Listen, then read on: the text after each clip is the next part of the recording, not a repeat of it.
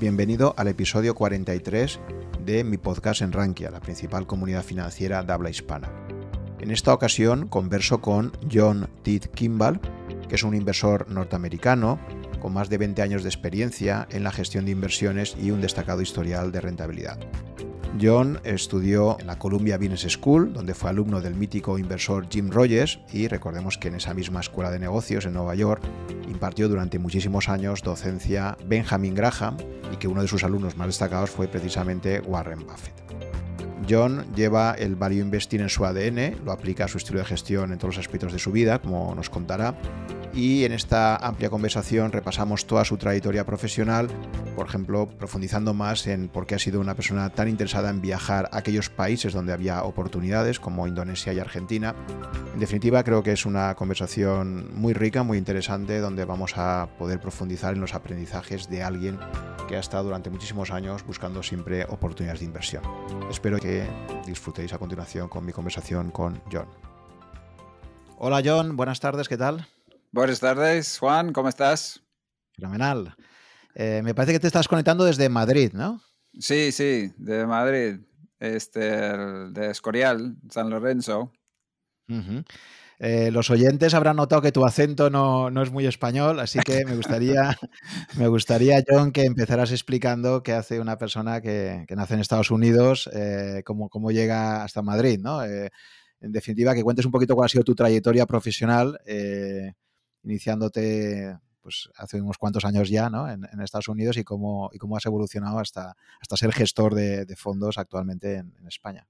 Ah, muy bien. Bien, sí, el, este, del acento no me, no me lo quito. El, este, no estoy en, en, mi lugar en ningún sitio. Mi madre dice que hablo como un mexicano. El, este, que vivió mucho tiempo en Uruguay, me dicen que hablo eh, como un español y en España estoy de, no sé, de Estados Unidos o no sé dónde, pero sí, nací en Estados Unidos y viví eh, hasta los veintipico años ahí, hasta venir a España en el año 90 eh, en Estados Unidos. estudié en la universidad en, en Brigham Young, en Utah, estudiaba contabilidad, después trabajé un par de años en Boston y después hizo un máster en Columbia, Nueva York, un MBA. Trabajé dos años en el City ahí y después con ellos me, me pasé a, a España. Eh, trabajé 10 años en el City, principalmente en España, y después me pasé a, trabajé el último año en Inglaterra, el, y en 98 empecé a, a hacer inversiones por, por mi cuenta. Si te parece, John, por, por, ir eh, viendo esa trayectoria con un poco de más calma, eh, en tu primer periodo, eh, cuando estabas en Columbia, creo que coincidiste allí, tuviste profesor a, Jim Rogers, ¿no? El mítico Jim Rogers, socio de, de George Foros en el Quantum Fund. ¿no? Cuéntame un poquito esa época de, de Columbia, de la Columbia Business School y tu experiencia con Jim Rogers, que además va a coincidir, creo, con la famosa crisis, el famoso lunes negro de 1987, ¿no? sí, sí. Sí, del, crack del, 90, del 87. Sí, Jim Rogers eh, estaba viviendo en Nueva York, vivía cerca de la universidad y él eh, daba el clase de Security Analysis, análisis de, de, de, inversiones ahí en Colombia. El, justo el semestre del, del, año del crack estaba tomando esa clase. Era... Ah, uno de los mejores profesores, el uno por su experiencia y era muy ameno también. Él nos invitaba a su mansión que tenía ahí eh, un townhouse en Manhattan, vista al río y invitaba a toda la clase a, no sé, abría unos vinos del, no sé, del año 50, la abría de una, una forma eh, curiosa, el, port. No, estaba muy bueno. Justo el día del, del del crack, el, teníamos clase por la tarde, por la noche la bolsa había cerrado. Yo el día del crack me fui a la bolsa de Nueva York, en el auditorio ahí, después eh, de sala de observación, lo puedes ver, lo, lo, fui a ver, no sé por qué, pero este, me fui a verlo después, cuando fui a clase, la bolsa había cerrado, él había invitado todas las cámaras de, no sé qué cadena, el CBS, el cadena principal de Nueva York, y estaban ahí en el clase y él decía que, ah, todos mis estudiantes aquí no van a conseguir un trabajo en Wall Street. La economía va a seguir, pero las finanzas va a ser muy mal momento. Y básicamente lo, lo acertó. Era un, era un momento complicado para los, eh, la industria de finanzas. Pero pero sí, era una buena experiencia.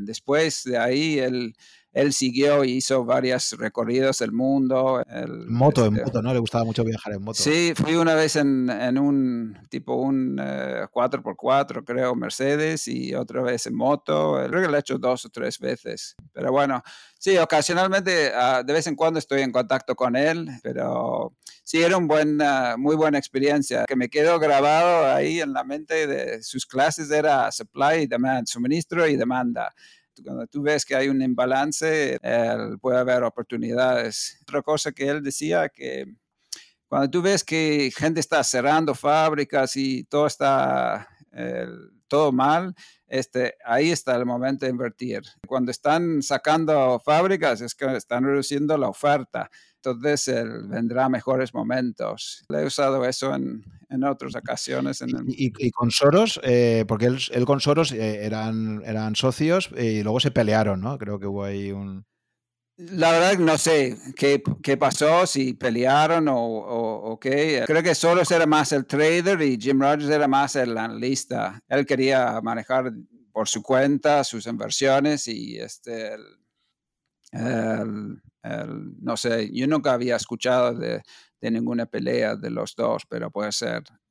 No sé los detalles.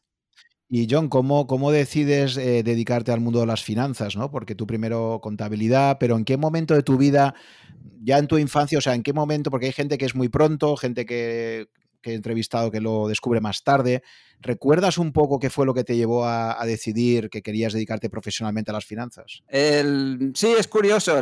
Probablemente era, era necesidad, del este, pero siempre he tenido curiosidad. No sé, cuando era adolescente, recuerdo haber abierto una cuenta de un brokerage, el, este, el Infidelity, el de turno y comprado alguna acción. El tema de contabilidad está perfecto para inversiones, lo que había en el máster, pero realmente cuando terminé el City había empezado a hacer inversiones en la Bolsa de Madrid. era una época cuando todas las constructoras estaban muy baratas y empezaban a fusionar y en un año o dos se multiplicaban por dos, por tres y ah, esto es una fantástica forma de invertir. Y cuando dejé de trabajar en el City, pues me volcaba al, mundo de inversiones. Pero no era que trabajaba en el City, hacía marketing y, y finanzas del del banco. No era que yo era analista financiero. Entonces, el, vas a leer un montón de libros, 150 libros de inversiones a lo largo del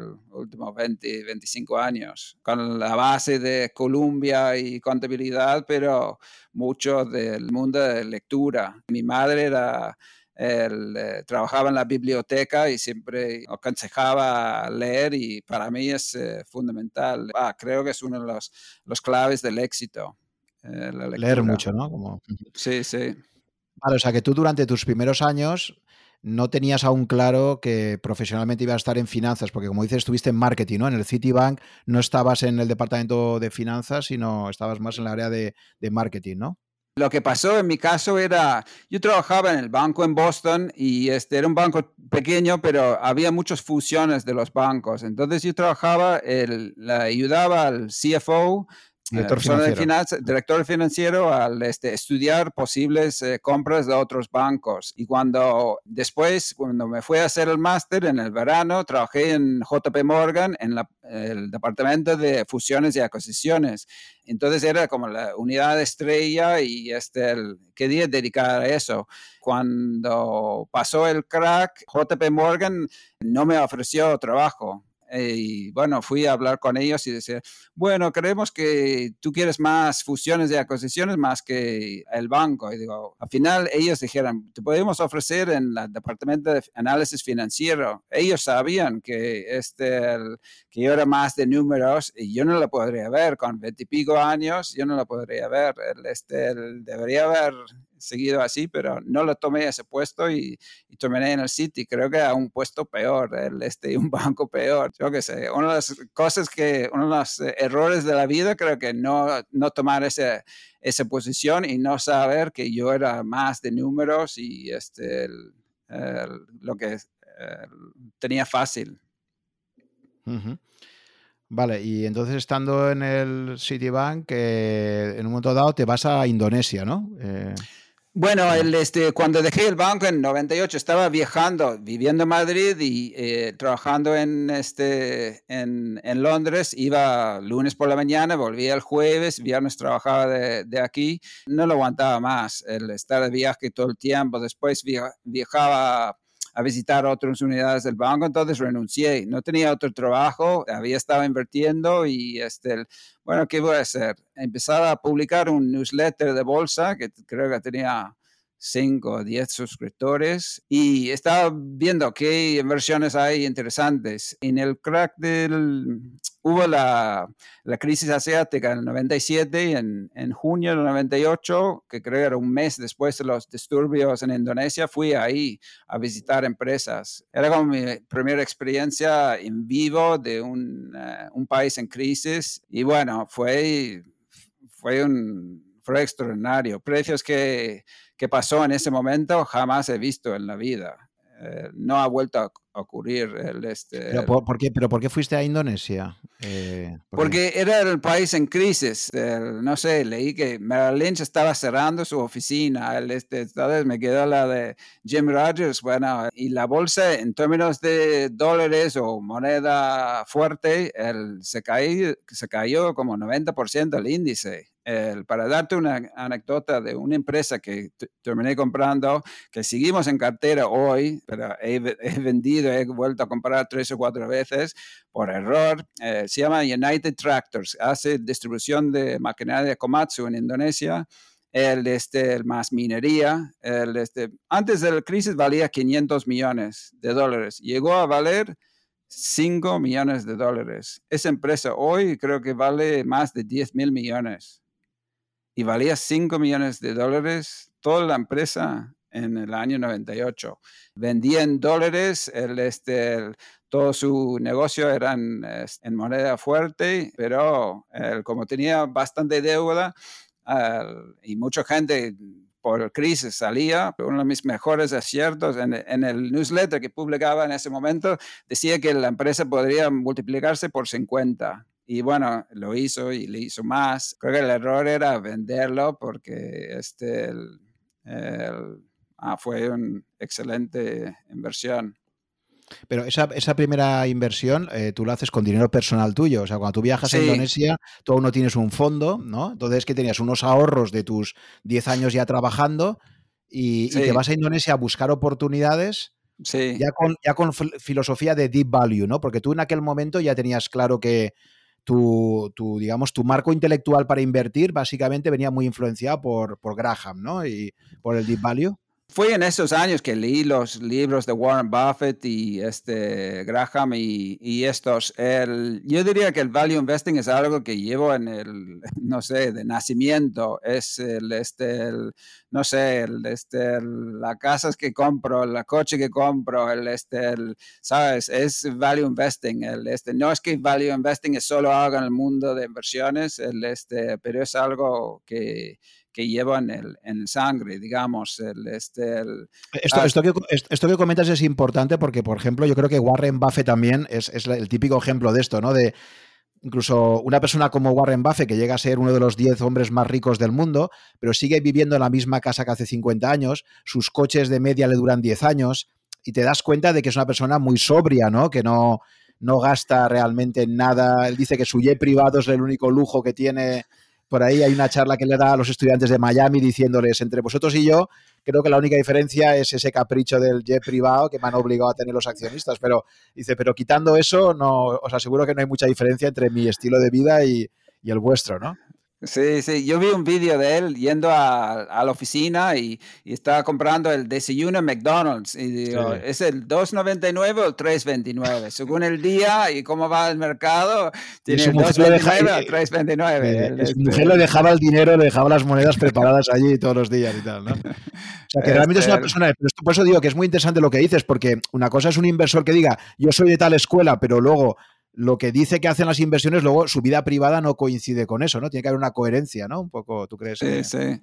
Sí, y, tengo mucha gente a mi alrededor que le gustaría sea no sea tan value investor, el, este, mis hijos número uno, mi mujer número dos, el, este, el, yo qué sé, pero es como soy. El, este, si voy a un hotel, ¿sabes? Busco que sea una buena inversión, ¿sabes? Es algo que llevo a, en todos aspectos de la vida. El, este, el, ¿Y crees que, ha sido, crees que ha sido influencia familiar de un poco de lo que has vivido de, de joven? Bueno, el, este, yo soy uno de siete hermanos, el, este, yo qué sé, recuerda la, yo qué sé, siempre, ¿sabes? No nos faltaba nada, pero e, estaba importante estar en casa cuando mi madre llegó del supermercado, el, este, las mejores cosas desaparecían rápido entre siete hermanos. Yo qué sé, quizá era un poco por eso. La verdad que no, no analicé de, de dónde viene, pero yo tengo otros hermanos que son más extravagantes, el, y de todas formas, cuando tú descubres, eh, ¿recuerdas esas lecturas que te marcaron tu estilo de inversión? O sea, ¿cuándo, decides? Porque tú estabas trabajando en el sector financiero, pero como tú dices, no, no estabas directamente gestionando inversiones, ¿no? Pero supongo que hubo algo que te hizo clic en el, en el cerebro cuando leíste algunas lecturas y dijiste, vale, este es el estilo de inversión que entiendo y que me gusta y que creo que me gustaría aplicar, ¿no? Eh, Sí, no sé si era tan, tan directo, pero sí, leí varios libros. Uno de los primeros libros que me impactó fue el, libro de Roger Lowenstein de, de, Buffett, ¿sabes? Y siempre ha sido como la persona referente para, para mí y, para el equipo. El, este, nosotros hablamos de qué haría Warren en este momento, en esta situación. El, este es como una forma de pensar. El, creo que el, el value siempre lo, lo llevaba yo más que leer un en un libro. Está bueno, el, este, aprendes mucho cosas leyendo, pero yo creo que no era que yo lo leí, lo, de Buffett y lo, lo, agarré, era como mi filosofía, comprar las constructoras en, eh, en España era que eran muy baratas.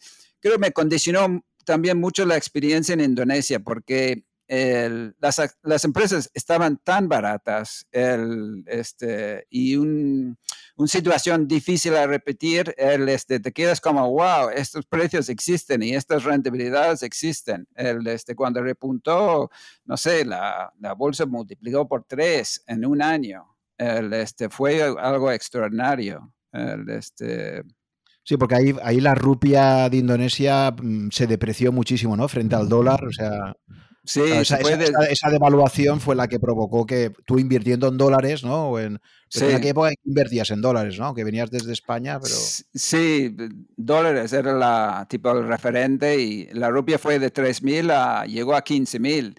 Entonces, cuando fuiste a Indonesia, vas a un hotel en Bali, costaba 20 dólares la noche o este sobre el mar. Todo valía, era los precios en los... Eh, grandes almacenes, el tipo el corte inglés de Indonesia, era ridículo los precios. Y las empresas era exactamente igual. Eh, tardó un tiempo y tú podías comprar verdaderas empresas por, por monedas. No, entonces eso me condicionó que, ah, estas oportunidades existen, está bueno. Esa empresa de United Tractors no era la única que, que invertí, invertí en varias, algunos que fueran bien y otros que que no fueran tan bien, pero eso era uno este, espectacular. Y esas oportunidades siguen existiendo, volvieron a aparecer otras cosas en el, en el año, en el primer crack del, en el 2001. Este, eh, Vale, pero, pero un evento importante para ti es que en ese año 99 decides constituir un fondo ya de inversión, ¿no? O sea, decides empezar a gestionar, a gestionar dinero no solo tuyo, sino de posibles partícipes, ¿no? Sí. por, qué, te lanzas a esa decisión? Porque pasar de gestionar tu propio dinero a gestionar dinero de otros es un salto cualitativo, ¿no? Bueno, e, es que invertir en Indonesia, en mercados eh, Indonesia y Tailandia, donde, donde empezamos, el, este, no era fácil. Y tenía varios amigos o familiares que querían eh, eh, invertir también. Entonces, un vehículo, un fondo era lo más, más común. Yo tenía un amigo que tenía un fondo afuera y él lo, quería cerrarlo, me lo ofreció, entonces yo tomé las riendas del Horizon Growth Fund, eh, se llamaba, y yo lo tomaba y él sacó sus eh, inversiones y inversores y este, reseteamos el NAV a final del 99 y empezamos eh, de nuevo. Vale, o sea que el nombre lo heredaste, ¿no? Porque lo de Growth Fund, ahora que hay tanto debate entre el Growth versus Value o Deep Value, eh, tú lo de Growth no es que lo elegiste, sino que lo heredaste, ¿no? De, tu amigo. Y yo no sé si ese, esa distinción existía hace 20 años. No era, no era presente en mi cabeza, te puedo asegurar. Yo estaba como, bueno, crecimiento de capital, el growth de capital, era mi idea, le dejé el nombre así. El, este, nosotros enfocamos en crecer el capital. La distinción antes era, ¿quieres income o eh, renta o, este, o crecimiento? ¿Buscas cosas más arriesgadas o una renta, tipo renta fija? Creo que eran las... Eh, las distinciones antes. Ahora, como lo, casi los bonos no existen rentas, el, este, se ha cambiado un poco, pero el, este, sí. Entonces empezamos a, a, finales del 99 invirtiendo principalmente en Indonesia y Tailandia. Y siguió varios años más, empezando con, con el crisis en eh, devaluación en Argentina. Decidimos abrir oficina ahí, buscar inversiones en ese país y vivir un crisis como de primera mano. O sea, que te fuiste, o sea, que estuviste en Indonesia y cuando en Argentina está ya la crisis, te vas a vivir a Argentina. Sí, me fue a. O sea, ibas, atraído siempre por. Siempre iban atraído por el país que tenía graves problemas, ¿no? Sí, sí. El, este, bueno, había. No fui a vivir a Indonesia, pero este, en el. Vi los eh, las posibilidades de invertir en, en, un crisis. Y bueno, estaba interesado en eh, tener algunos analistas y abrir oficina y este, con un pequeño capital no era posible, excepto en, eh, en Argentina, el país devaluado. No, no fue muy bueno, las, la, la, bolsa en Argentina es muy líquida, hay muy pocas empresas cotizadas y ah, era interesante la experiencia, pero de, invirtiendo no fue tan fructífero porque era difícil hasta invertir capital y, bueno, seguía bastante buenas oportunidades en, eh, en Asia, igual. El, este, el, creo que las, algunas, después de ese United Tractor, seguía saliendo del crisis de 2001, fue este, muy buena época también. A ti la crisis de las .com famosa no, no te afectó porque tú no invertías en tecnológicas, ¿no? En aquella época. Bueno, el, este, la rentabilidad del fondo el primer año bajó 35, 38%, creo. Afectó a todo. Vino un poco antes. El, este, el, yo recuerdo, realmente en enero de 2000 empezó a, a caer el valor liquidativo. Habíamos empezado hace un mes y cayó durante todo ese año y mitad del, del 2001. Pero no teníamos empresas de tecnología, ¿no? Pero igual caía el, este, emergentes, cayó la rupia y fue, fue un, un crisis agudo, digamos. Pero ahí, ahí salen las oportunidades de nuevo. Y en, en, ese momento nosotros habíamos ido a visitar todas las empresas de mobiliarias de Indonesia y había varias oportunidades en ese sector. Y bueno, en 2003 eh, repuntaron varias y este, no, no, sé, tuvimos una rentabilidad de 170% en 2003, el, este, saliendo del, del crisis. Vale, pero esas inversiones las estabas haciendo desde, desde España, o sea, ¿habías vuelto a España o...? No, no, seguí viviendo en Argentina. Ah, vale, estabas, este de Indonesia te fuiste a Argentina, sí, sí. Sí, estaba viviendo en Argentina.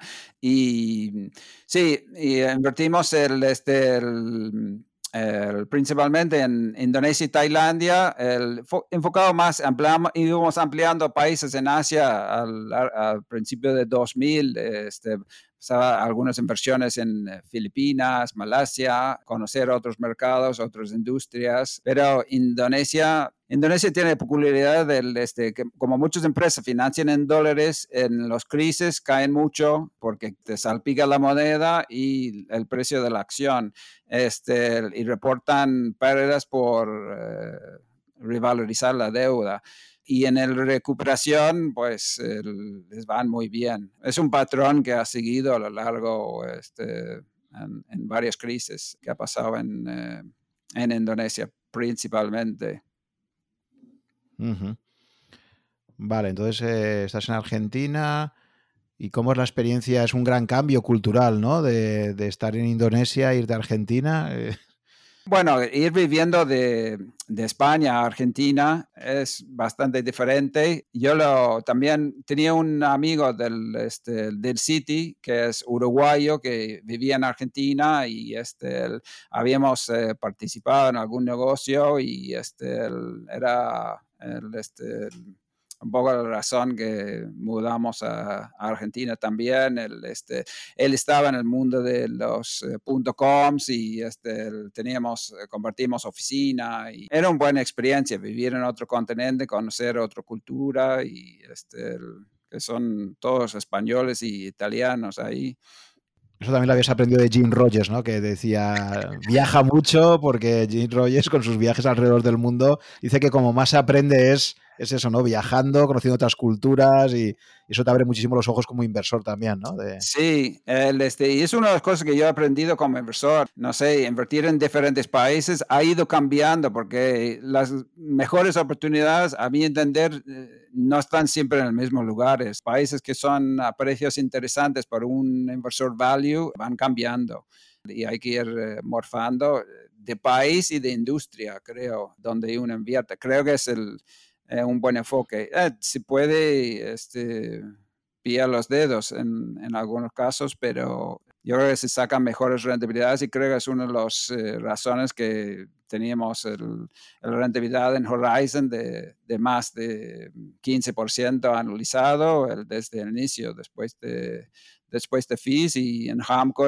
que nos vamos que va bien también ayuda en la diversificación ayuda en la rentabilidad también Em, cada país también tiene una cultura, un tratamiento de los accionistas, una seriedad. Una cosa que comentaba con Marga Rigasai, por ejemplo, claro, ellos que tienen el Japan Deep Value, ambos coincidíamos en que en Japón hay una cultura de, confianza y de honestidad muy importante, ¿no? Derivada de los samuráis. O sea, en Japón eh, es mucho más difícil que te puedan engañar. En otros países, en cambio, pues parece como que culturalmente digamos, eh, el poder y engañar, pues es como soy más listo que tú, ¿no? Y, todos sabemos que hay países que, a veces esto pasa, ¿no? Entonces, China, por ejemplo, ¿no? Es un país donde tienes que ir con mucho más cuidado, porque es mucho más fácil que, las, que la contabilidad esté amañada o que puedas tener. En cambio, Japón esto no pasa. Supongo que a la hora de invertir esto también influye, claro, porque tú al final estás comprando una empresa cotizada pero no sabes muy bien hasta qué punto la contabilidad es fiable, hasta qué punto los gestores son fiables, ¿no? Entonces,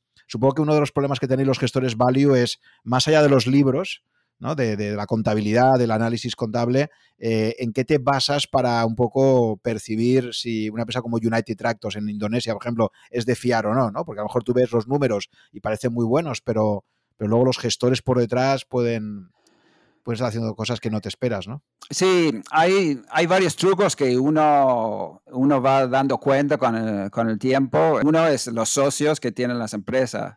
Por ejemplo, tú vas a ver eh, hoy en día empresas en Filipinas, por ejemplo, pues si tienen Toyota como socio, te puedes eh, creer que es una empresa seria. Otro clásico que nosotros, el, si tienen el, el relaciones con de inversores, eh, si está tercerizado, eso para nosotros es una eh, mancha negra. El, ¿Quién es el auditor? Otro. Eh, si no es un Big Four, es otro mancha negra. Pero bueno, sí, y, va mucho por países. Yo, empresas cotizadas en Hong Kong, este, Singapur o China, sabes, mucho cuidado. Creo que otros países son mucho más de, fiar y también va por la personalidad de la persona. Puedes hablar con uno y está súper optimista, no, vamos a hacer estos fantásticos negocios y te cuenta una historia que después no, no concreta. Nosotros fiamos mucho en, en el historial de la empresa. tú ves, el, se han comprado empresas y agregado rentabilidad después, eso está bien. Si van emitiendo acciones a precios bajos o, este, o otras cosas que, que no este, agregan valor, nosotros miramos el historial de 10 años y este, o todo el historial eh, que tienen.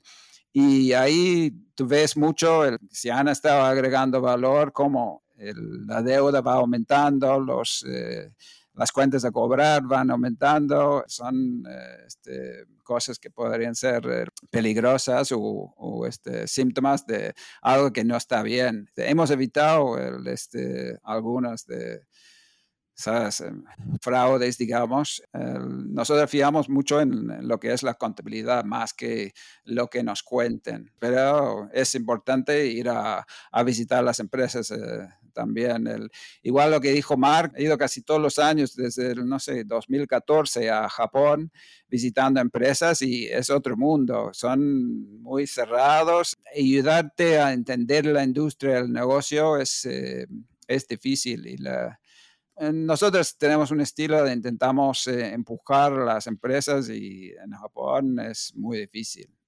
Pero has tenido, a lo largo de tu trayectoria como gestor, ¿has tenido algún caso de empresas que te hayas sentido engañado? O sea, que luego hayas descubierto que la contabilidad estaba manipulada y te hayas llevado una sorpresa negativa por ejemplo, aquí en España ha habido casos como el de Pescanova, ¿no? que fue bastante famoso, que estaban invertidos Bestinver, por ejemplo, y se descubrió que las cuentas estaban amañadas, ¿no? Y, eso a pesar de que lo habían investigado a fondo, ¿no?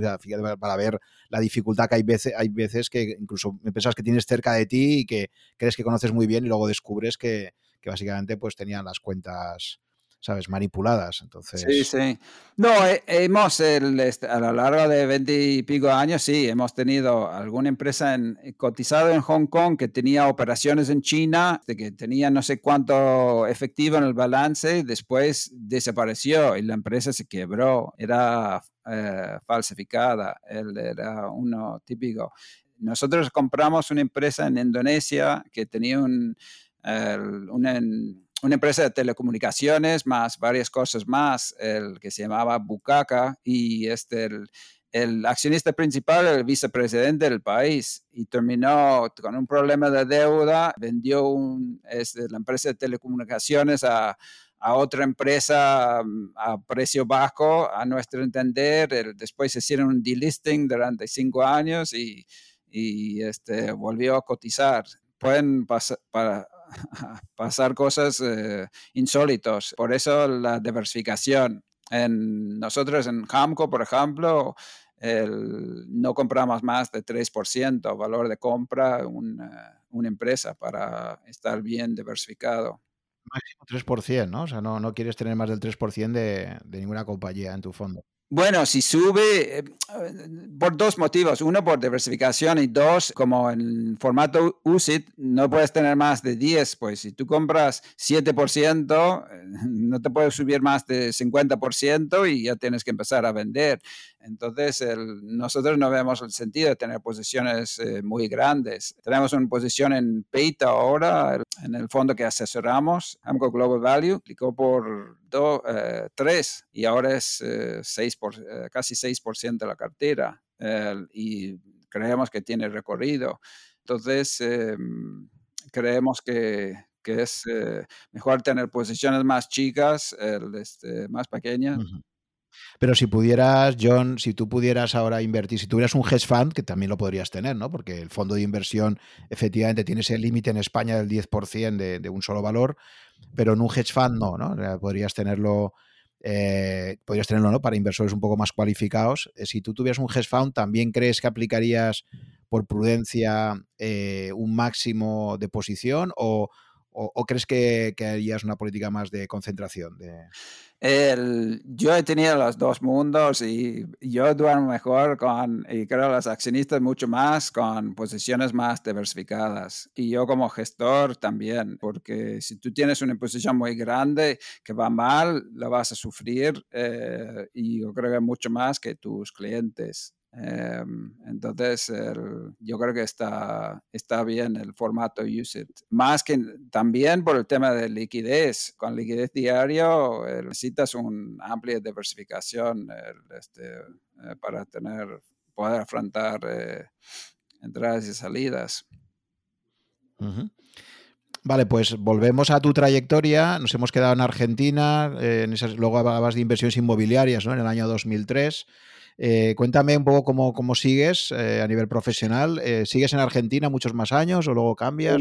En, el año 2008 cambié a el modelo la gestora Uruguay. Había estado pasando mucho tiempo en, en, Uruguay durante varios años. Bueno, es típico en Argentina pasar el verano en Uruguay, en Punta del Este, y había empezado a hacer algunas inversiones inmobiliarias en, en Uruguay. En 2008 montamos la oficina de, de Horizon en, eh, en, Uruguay y dediqué un poco de tiempo al mundo de, de inmuebles y, este, y también a las inversiones de Horizon con unos socios construimos un complejo de apartamentos en, eh, en Montevideo, entre otras inversiones. Había visto por el lado del fondo el, posibilidades en el mundo de muebles y en Uruguay con, la devaluación que pasó en Argentina y también en Uruguay quedaban muy baratos los, eh, los inmuebles, entonces que, quedaba como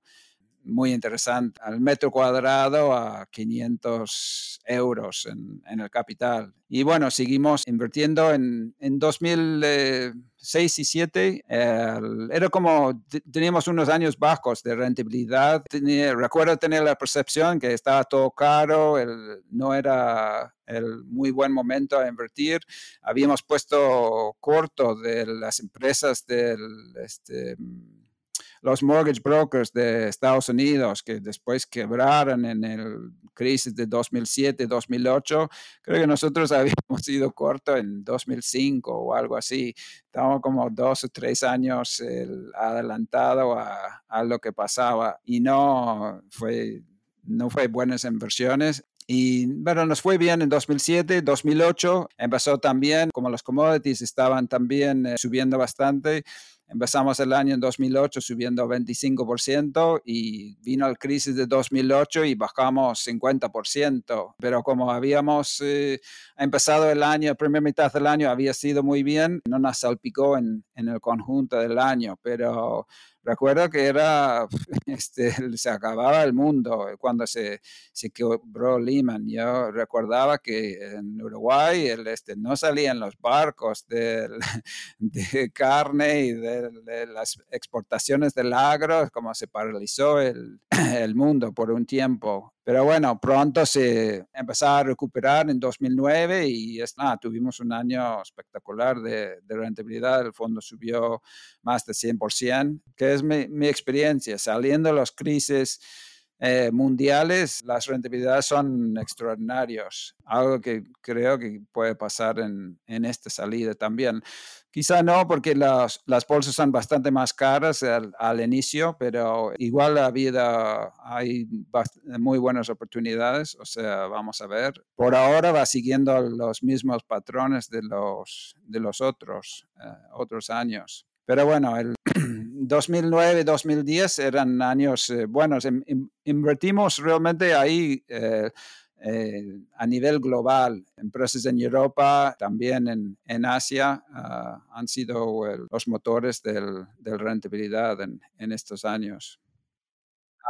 Sí, te, estaba diciendo que, sí, perdona, eh, te estaba diciendo que si la crisis del 2008 te pilló con, con bastante liquidez en el fondo o no, o estabas eh, totalmente invertido. Bueno, teníamos bastante liquidez a tipo a mediados del, de 2008, pero cuando empezaba a bajar los precios, eh, ahí yo creo que cuando realmente empezó a caer en serio en septiembre, octubre, No teníamos mucha liquidez, ya habíamos invertido, no pensaba que podría caer tanto las cosas y, seguir eh, cayendo. No sé, uno piensa que cuando pasan esas crisis que no van a acabar. La verdad que creo la más larga fue de lo de 2001, porque empezó en 2000 y realmente hasta 2000, mediados de 2002 no empezó a salir. Fue, fue mucho más largo en el tiempo. 2008 y, y este crisis último el, este, fueron muy cortos. Este último fue, fue un flash. Claro.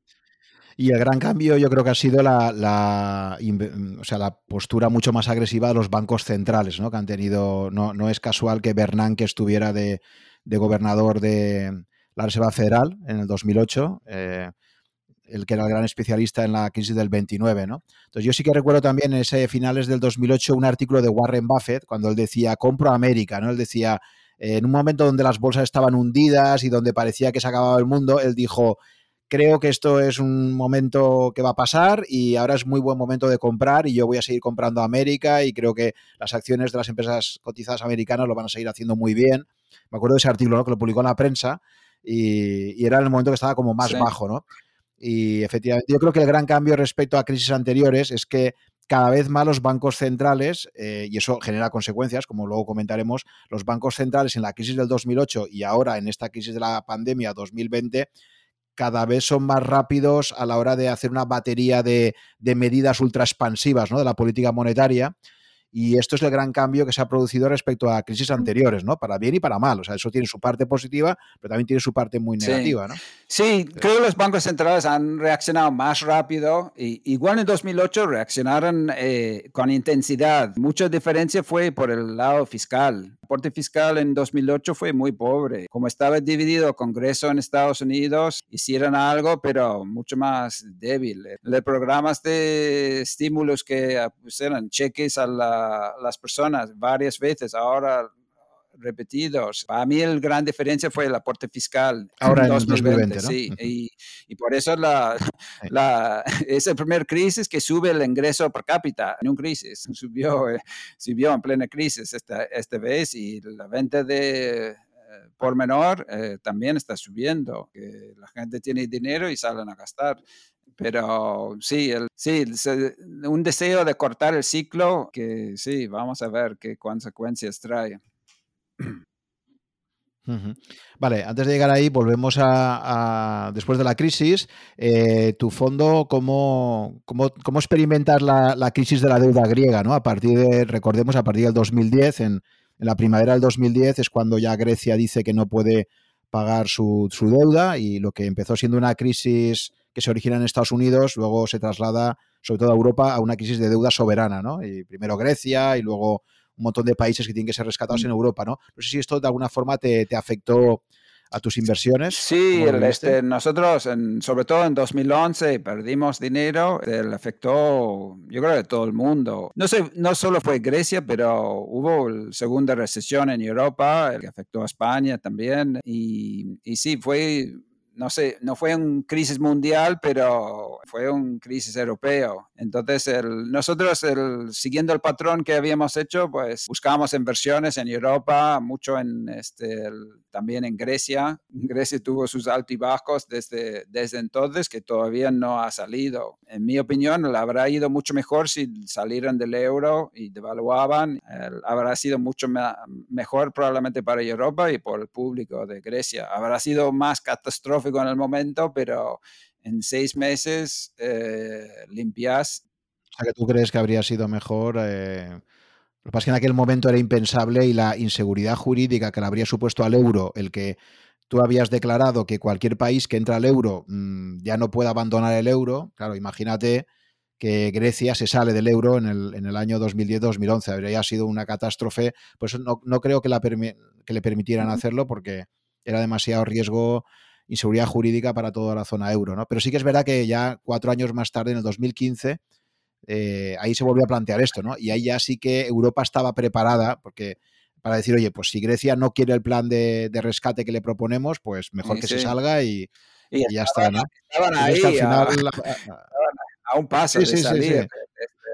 Y, encima se votó, lo votaron eh, y el pueblo griego dijo que no aceptaba el plan de rescate y a pesar de eso, el partido en el poder, que es el equivalente de Podemos ahora en España, eh, pues dijo que aceptaba las condiciones de la Unión Europea, ¿no? Que fue lo sorprendente, ¿no? Hacen un referéndum, pero luego no le hacen caso a, a lo que dice el pueblo de alguna forma. ¿no? Entonces han, se ha resultado en un crisis interminable. Y bueno, recién ahora empezó, en el último año y medio, empezó a subir la precio de las propiedades, eh, un poco más estabilidad de los bancos y ahí viene empezar a salir del, del crisis. Ha, ha sido continuo, casi de 2008 hasta hasta ahora, un crisis de 10 años, fue una depresión, eh, fue terrible lo que ha sufrido la gente, el país. Tú vas a Atenas hoy, a Grecia, y este, no estás en Europa, no parece Europa para, para nada. Fue una pena para nosotros como inversores también, porque no había repunte, digamos.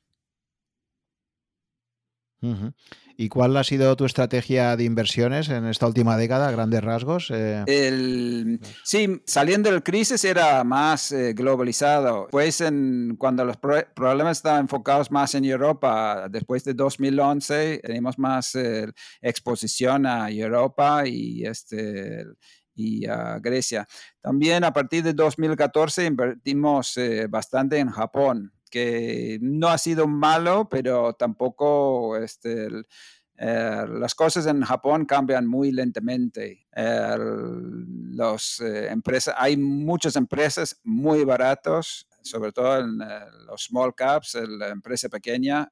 este, hay empresas deep value por donde miras en Japón, pero tienen varios factores ahí que creo que que no despegan. Uno es el, este, los gestores son muy conservadores. Le encantan no tener deuda, tener un montón de efectivo en el balance, no buscan tanto la rentabilidad de la empresa. Y el otro es el falta de crecimiento. Como la población en Japón no crece, las empresas no crecen por, por general, o muchos de, ellos, he aprendido que hay que enfocar también al growth, o sea, no solo que algo, o sea, invirtiendo en Indonesia, un país que crece la población y este, el, país a 5, 6, 7%, no tienes que preocupar casi por eso, pero en Japón, en Japón sí. Pero, pero en, Japón el problema que tienes, que lo comenté con Varga Rigasait en un episodio anterior, es que, como tú decías antes, eh, los gestores japoneses son muy cerrados hacia los inversores internacionales. Típicamente sus memorias eh, de las empresas cotizadas las tienen en japonés únicamente, ni siquiera traducen al inglés, ¿no? Entonces te cuesta mucho acceder a entender esa empresa, cómo funciona, ¿no?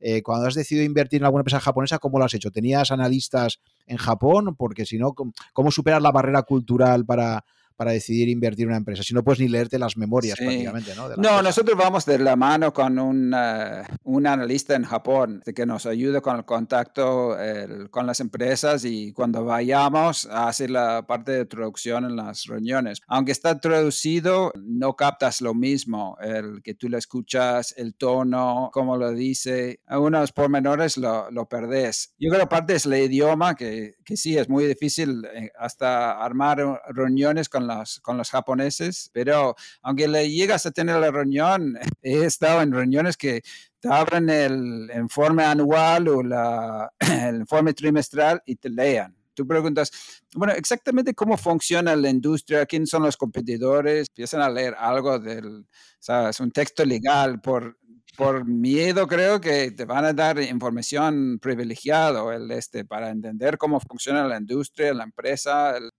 y tiene mucho recelo a los inversores internacionales, yo creo que también, ¿no? No les gusta mucho.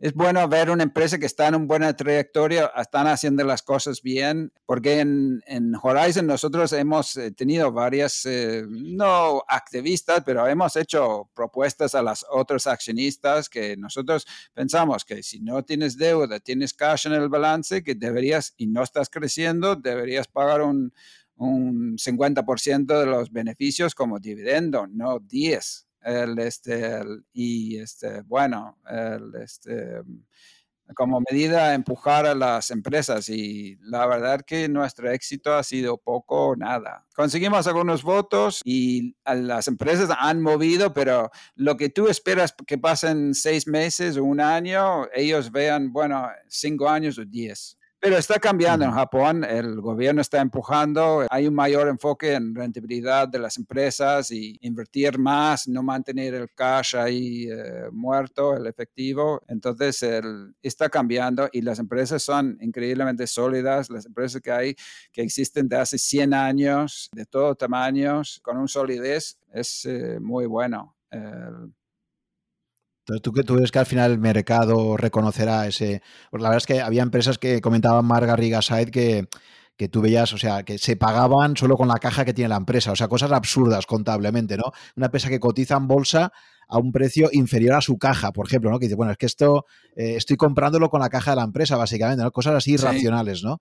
Pero parece como que el mercado, eh, en el caso particular de Japón, es, es más ineficiente, ¿no? No, no acaba de reconocer eh, este mm. tipo de cosas, ¿no? Ya, hay muy pocos activistas. Algún activista se fue a la cárcel por este, información, información privilegiado. Yo creo que hasta que hay un movimiento activista más eh, fuerte en Japón, es difícil que cambian. El, hay un sinfín de empresas que efectivamente, como dice Mark, que tienen eh, efectivo para igual a la capitalización versátil y tienes un flor de negocio gratis, pero no puedes hacer nada y la, la acción igual sigue barata. Si no, si siguen generando un ROI de 3% y pagando casi nada de dividendos, la acción va a seguir barato. Quizá eso coincidía con la época del value, estaba de capa caída, entonces creo que menos inversores buscando value, había también menos presión a, aflorar esos, esas oportunidades. Quizás si creo que estamos empezando un nuevo auge al, al value, de si eso con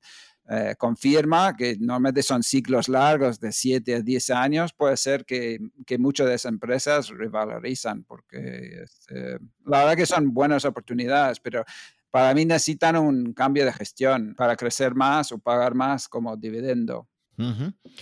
Vale, y luego ya para llegar hasta la actualidad eh, decides en el 2019 que constituir este nuevo fondo, ¿no? Cuenta por qué ¿Por qué decides eh, al final dejar el, anterior y, crear eh, esto de Hamco, el, Global? Bueno, por un, por un lado, eh, mis hijos volvieron a España a estudiar en, en España y para estar más cerca de ellos y también viendo la, el, tirón de value que han tenido los grandes casas value aquí, el Independientes, el Magallanes, Cobas, AZ Valor. En 2008, 2018 vine a visitar a todos, hicimos un eh, estudio de mercado con una empresa de...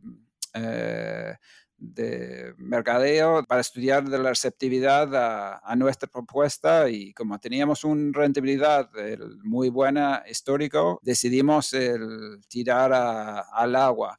Eh, nos tardó un tiempo a armar la empresa, crear el fondo, que al principio fue con Esfera Capital, a lanzar el fondo, nosotros asesorando al, al fondo, el Esfera siendo la gestora, que en 2020 lo, lo compró Anbank. Entonces hemos estado un poco con traspaso de, un, de una entidad a otro, pero este, nosotros el, este, pensamos que podemos aprovechar ese tirón de value que es medio se quedó cortado en 2019. Creo que la percepción ahora es que nadie quiere un fondo value, que creo que es, e, es un buen momento de invertir, creo personalmente. Y también eh, nosotros el, eh, tenemos el eh, varios clientes, friends and family, que querían un producto en España. Entonces, el, para, para atender a ellos y pensamos que si podemos eh, ofrecer buenas inversiones a más eh, público, ah, sería fantástico. Creo que si tenemos talentos, no lo deberemos esconder y este, me gustaría hacer buenas inversiones y que más gente puede participar con, con ello. ¿Por qué crees que se ha producido esa mala, esos malos resultados para Value? Porque, claro, en, España vas a pasar una cosa adicional. Como tú comentas, hasta el 2000, creo que fue hasta el 2016, 17, eh, contaba con los gestores históricos, ¿no? Paramés, eh, luego Álvaro Guzmán, Fernando Bernat, y la trayectoria de, de era buena, ¿no? Tenía unos, track records muy buenos. Eh, a continuación se produce la salida de, de Paramés y luego el resto de socios y ese periodo que tienen de no, de no competencia, y luego ya montan los fondos nuevos con muchas expectativas, ¿no? Eh, porque, bueno, venían de tener un track record muy bueno y, y, curiosamente, pues desde que se crea, efectivamente, al principio arrancan bastante bien, pero luego ya, especialmente estos últimos dos años, efectivamente, pues los fondos value españoles se han visto muy penalizados, ¿no? Y ha habido todo un debate de, pues esto, ¿no? Hasta qué punto el value ahora mismo es un proceso que, de decisiones que, frente a la innovación tecnológica y, y todos los procesos que se están produciendo a nivel mundial, pues como que parece que está un poco fuera de moda, ¿no? Entonces, en cambio, todo lo que es el growth, con fondos como el famoso Fan Smith, ¿no? Por ejemplo, en España es muy conocido y tal, ¿no? Eh, entonces, eh, ¿por qué crees tú que estos últimos dos, tres años el value se ha visto tan penalizado frente a, a estrategias más de calidad y de, y de crecimiento global, mm. tecnología. Yo creo en parte porque lo de tecnológico es, es una moda, igual que en la burbuja de 2000, que fue el primer boom de Internet, fue muy parecido. El pets.com, había muchas locuras y estas locuras se están viendo hoy por hoy. Valoración de Tesla, ¿sabes? Es no sé, yo no lo puedo racionalizar de ninguna forma. a mí me parece que era caro cuando eh, hace un año, cuando valía un cuarto parte de lo que vale hoy. Yo creo que la gente, mucho del público se lleva a lo que está subiendo. tú ves un activo que está subiendo y es en la punta de mira de todas las personas. Es un tema psicológico, sea Bitcoin, sea los tecnológicos, se le lleva a la gente al SP y digo, qué fácil es invertir en un fondo indexado del SP y va fantástico. Entonces, yo creo que ha llevado a mucha gente a, a, invertir ahí. Y para mí ese sobre rentabilidad que han sacado se acabó el año pasado. Para mí el QQQ del uh, Nasdaq 100 de tecnología desde el 2 de septiembre, que creemos que era su pico relativo, del fondo de Hamco lo, lleva subiendo 50%, más que los tecnológicos. no están subiendo más. La gente hace un argumento que cuando las tasas bajaban tanto, las rentabilidades futuras de las tecnológicas que crecían mucho, descontaban al presente, pues llega a un valor infinito. Era el argumento que, que algunos usaban para justificar valoraciones extraordinarias. yo no lo creo. Yo creo que es una burbuja. Sí hay tecnologías que cambian la vida y valen, pero tú miras Apple cuando lo compró Warren hace, no sé, cuatro o cinco años. Eh, estaba mucho mejor. Los últimos tres años creo que triplicó de precio y los beneficios son iguales. La única cosa que ha aumentado el múltiplo.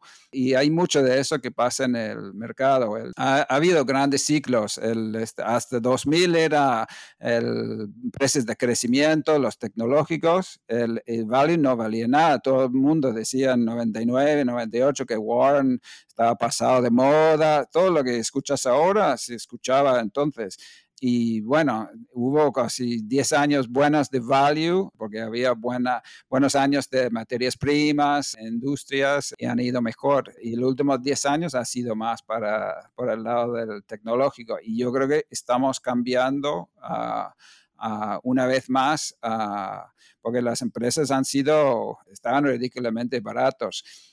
Creo que el otro factor es ese el tendencia en indexación. Muchos fondos fueran al SP500 u otros índices que están más prestados a grandes capitalizaciones, que lleva más dinero a las mismas empresas y se, hincha más el globo. Y yo creo que vamos a tener una vuelta a gestión activa en los próximos años, creo.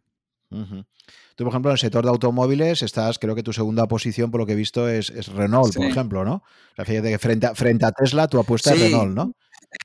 Bueno, yo creo que hay que mirar dos cosas. Uno, lo que hace la empresa y, y qué va a producir en el futuro y y dos, lo que te cuesta. Y Tesla para mí no, no justifica el precio. No creo que debería, o sea, eso. Yo desconsejaría a todo el mundo no estar invertido en Tesla. Los automotores tradicionales eh, para mí probablemente son, eh, son mejores inversiones. Renault es un caso más bien de turnaround, eh, principalmente de Nissan, pero no, a nosotros no, nos gusta mucho y le recomendamos para, para el fondo, porque tiene la posición en Nissan que valía más que el market cap de la empresa, solo Nissan, te quedes con Renault, con Dacia, totalmente gratis y la financiera que vale, que gana mil millones de beneficios al año casi. Entonces, Renault llegó a 100 eh, y estaba en 15 este año, el año pasado. Ahora está en 38, 39, pero mm, llegó llegaba a valer 100 y bueno, ha sido una excelente inversión para el fondo que asesoramos.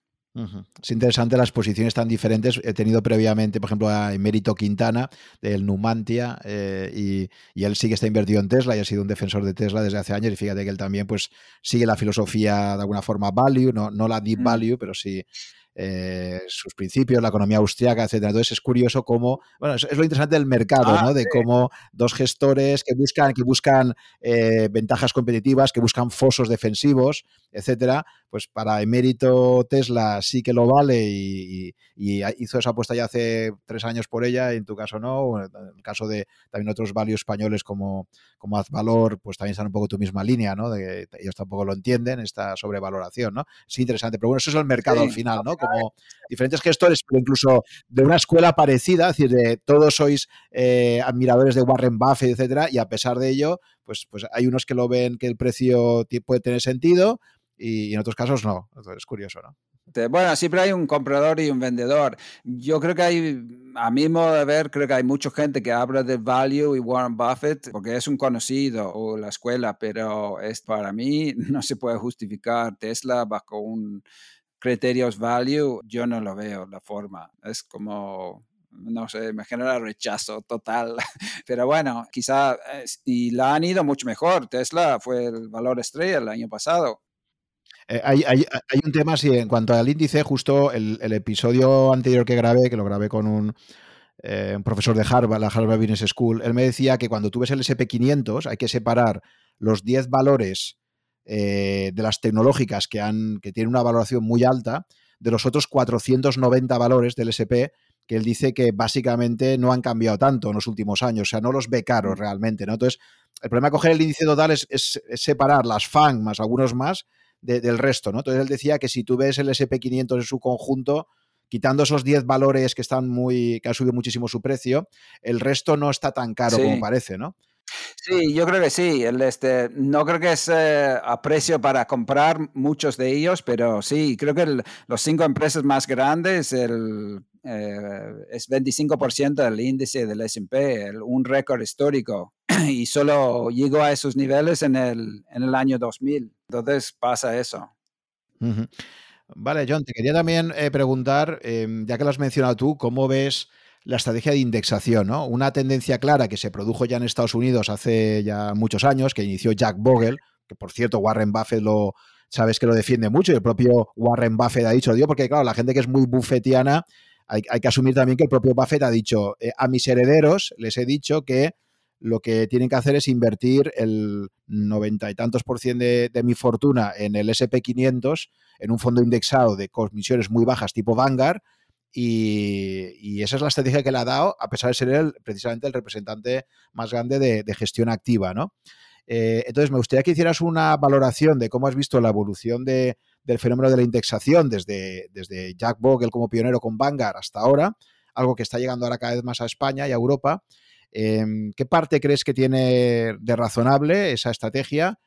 y, hasta qué punto pues crees que a su vez eh, la estrategia de gestión activa puede tener sentido, ¿no? Ah, yo creo que es un buen, muy buena eh, innovación y ha solucionado la, la vida para mucha gente a, a, muy bajo coste y Vanguard, la verdad que es una empresa increíble. Creo que está llegando a un punto que es el, o sea, los fondos indexados y la inversión pasiva ha llegado a tan, tanto nivel en el, en el mercado, los inversores activos que realmente fijan los precios, porque pasiva solo compra cuando entra dinero, es los inversores activos que realmente fijan los precios. Creo que está llegando a un punto que empieza a causar problemas y yo creo que es el, la la inversión value en los últimos años es en parte por eso, porque mucho inversor activo es también inversor en, en value la ha perjudicado a ese sector. Yo qué sé, creo para mucha gente puede ser una muy buena opción, pero hay que mirar eh, qué compras y cuándo. Un inversor en, en fondos indexados en Europa eh, que invertía en 2000 creo que hoy sigue bajo, bajo agua, no ha generado rentabilidad en los últimos 20 años. Y yo creo que quien compra el SP hoy, no creo que en próximos 10 años, en términos reales, genere ninguna rentabilidad. Las empresas son tan caras, el crecimiento de las empresas en el SP ha caído mucho en los últimos 10 años, crecen mucho menos. En un escenario de tipos de interés normalizados, eh, aunque bajos, creo que no generan rentabilidad. Creo que mucho, tú ves, el, el SP está en punta de mira de todo el mundo. Y bueno, yo creo que cuando todo el mundo ha comprado, no queda nadie para comprar. Nosotros siempre hemos buscado donde, ¿sabes? Los activos que están fuera de, de foco es donde consiguen las mejores oportunidades, eh, a nuestro entender. Sí, evidentemente la indexación, la estrategia de indexación buena es una indexación global, no debería incluir solo el mercado americano, sino tener en cuenta pues todo el mundo, ¿no? Básicamente intentar tener comprado el mundo entero en función de, por ejemplo, pues un índice como el MSCI World, ¿no? Eh, o, invertir en diferentes fondos eh, por territorio según el peso que tienen más o menos, ¿no? A nivel, a nivel mundial y de esa forma pues tú no sabes si la próxima década la que lo va a hacer bien va a ser Japón, podría volver a serlo como lo fue en los años 80, ¿no? O va a ser el sudeste asiático, va a ser Europa, o no, no sabes quién va a ser los ganadores, ¿no? Pero básicamente de comprarse el mundo e intentas conseguir un poco pues el retorno que te da el crecimiento mundial, ¿no? Mm. Sí, creo que la teoría es que las empresas de capitalización baja suelen generar más crecimiento y más rentabilidad a largo plazo y también por geografía los mercados emergentes. Nosotros focalizamos un poco en eso y creo que un, un fondo, un ETF o algo parecido que invertía en small caps emerging, probablemente a la larga iría, bastante bien. Yo no conozco concretamente ninguno, pero creo que ahora la capitalización grande de las empresas de Estados Unidos le metería como la plaga. creo que está lo más caro que hay es eso. Y, es lo que está en punto de mira de todo el mundo. Cuando tú preguntas, el, otro día Bank tenía los de BlackRock y Morgan Stanley hablando de sus oportunidades con sus fondos y hablaba de los tecnológicos. Y para mí ya, ya fue el momento para eso. Y la tendencia está, eh, ha cambiado. Y mm, realmente el problema que hay también ahí es que pues em, la, la, inversión indexada eh, lo que sí que te está dando es de partida unas comisiones mucho más bajas. Es decir, uno de los problemas que se ve también, sabes que ha sido la crítica típica de Jack Bogle o de gente como Barton Malkin con su famoso paseo aleatorio por Wall Street, es que hay un problema de persistencia en la gestión. Es decir, gente que lo ha hecho muy bien, un Peter Lynch, por ejemplo, que ha sido uno de los ejemplos siempre más mencionados, ¿no? Consigue rentabilidades muy altas, pero supo retirarse a tiempo, ¿no? Supo decir, oye, pues he ganado mucho con mi fondo, un 27% de media, pero estoy 13 años y, me retiro, ¿no? Warren Buffett es la gran excepción, porque este hombre, junto con Charlie Munger, ha demostrado durante 55 años para que ellos no tienen un fondo, ellos compran empresas. ¿eh? Mm. Eh, entonces, ¿cómo ves el tema este, esa crítica también que se hace a, vale, sí, tú como gestor activo puedes tener un, periodo bueno, eh, consistente, pero a largo plazo es, difícil encontrar persistencia en, los mejores gestores activos, ¿no? Como que coges ciclos, coges un ciclo bueno, pero luego mantenerte en el tiempo eh, es, complicado, ¿no? Y, por eso quizás también hay muchos autores que consideran que a largo plazo, pues la gestión activa tiene ese problema, ¿no? Que, que no dicen que no haya gestores que batan al mercado, pero sí que es muy difícil batir al mercado de forma consistente en el tiempo, ¿no? Más allá de 10 años, por ejemplo, ¿no? Sí, sí. No, para mí el cada gestor activo debería, tiene que justificar. Eh, si no gana, no supera el índice después de comisiones, no tiene razón de ser o con menos volatilidad o alguna otra ventaja.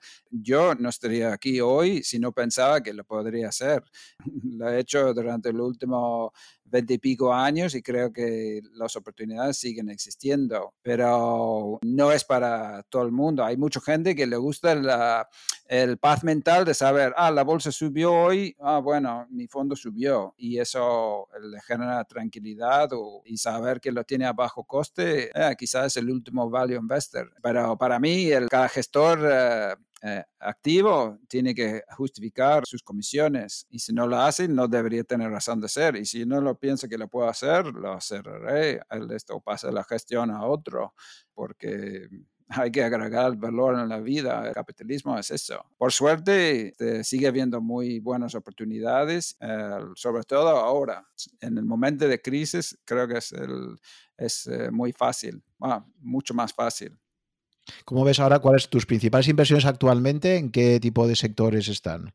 Lo tenemos repartidos. Tenemos unas empresas de tipo eh, inmobiliarias eh, de Asia, en, países emergentes de Asia, algunos eh, REITs de Sudáfrica que tienen diferentes inmuebles, centros comerciales o oficinas que han sido castigados. Tenemos bastante en empresas de energía de Canadá. Tenemos un fuerte componente en volcado al, al, gas de Canadá, que es una oportunidad por un problema de industria ahí, crea una oportunidad de empresas que antes cotizaban a 30, llegaban a cotizar a 1 y hoy están al 5 o 6.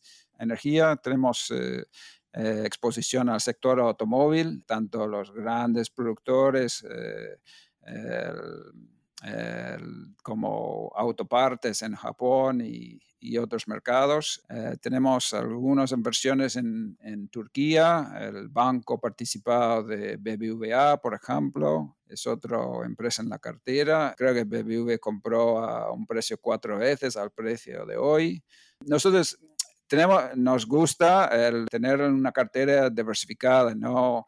aunque gas de Canadá probablemente es la oportunidad más estrella que conocemos, no sé, representa menos del 10% de la cartera y tenemos diferentes apuestas en diferentes países, diferentes industrias para estar ¿Y, cómo, cómo, seleccionas, cómo haces la, selección de valores a, invertir, posibles a invertir? Porque claro, estás tocando muchísimos países, o sea, no, no, tienes un sesgo Europa como tienen, por ejemplo, típicamente las gestoras value españolas, ¿no?